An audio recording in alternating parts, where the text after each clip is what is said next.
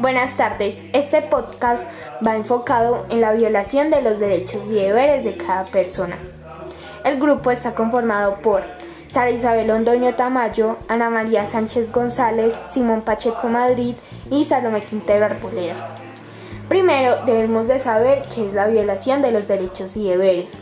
Este tiene lugar cuando un Estado incumple sus obligaciones de garantizar que tales derechos se disfruten sin discriminación y que sean realizados de forma correcta.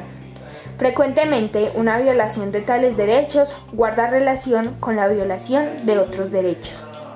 En la actualidad, personas que defienden y ayudan a que todos aquellos deberes y derechos se cumplan son asesinados.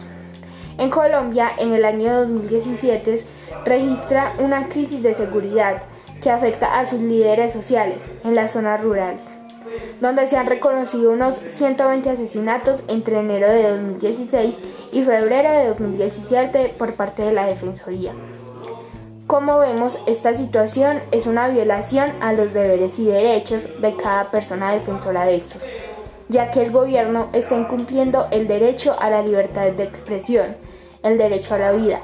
También podemos decir que se está violando el derecho a participar en temas políticos, y por último se está incumpliendo el derecho a la seguridad social. En este momento es donde los políticos que elegimos deben de actuar de forma rápida y efectiva, ya que todas aquellas personas asesinadas no están realizando acciones que perjudican el país, por el contrario, están ayudando a la paz y a la justicia de cada individuo y ayudan a mejorar poco a poco el país. Una solución podría ser que los políticos se reunieran y crearan estrategias sobre el buen uso de cada derecho y deber que nosotros como ciudadanos poseemos y que busquen las mejores opciones para que día a día esta situación vaya disminuyendo y vaya aumentando el buen uso de los derechos y deberes.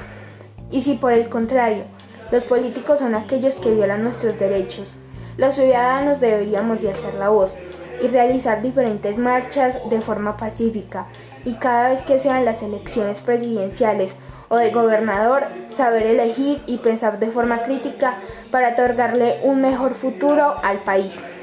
Y esto es todo. Sara Isabel Odnoño Tamayo, editora. Salomé Quintero Arboleda, narrador. Simón Pacheco Madrid y Ana María Sánchez González, investigadores.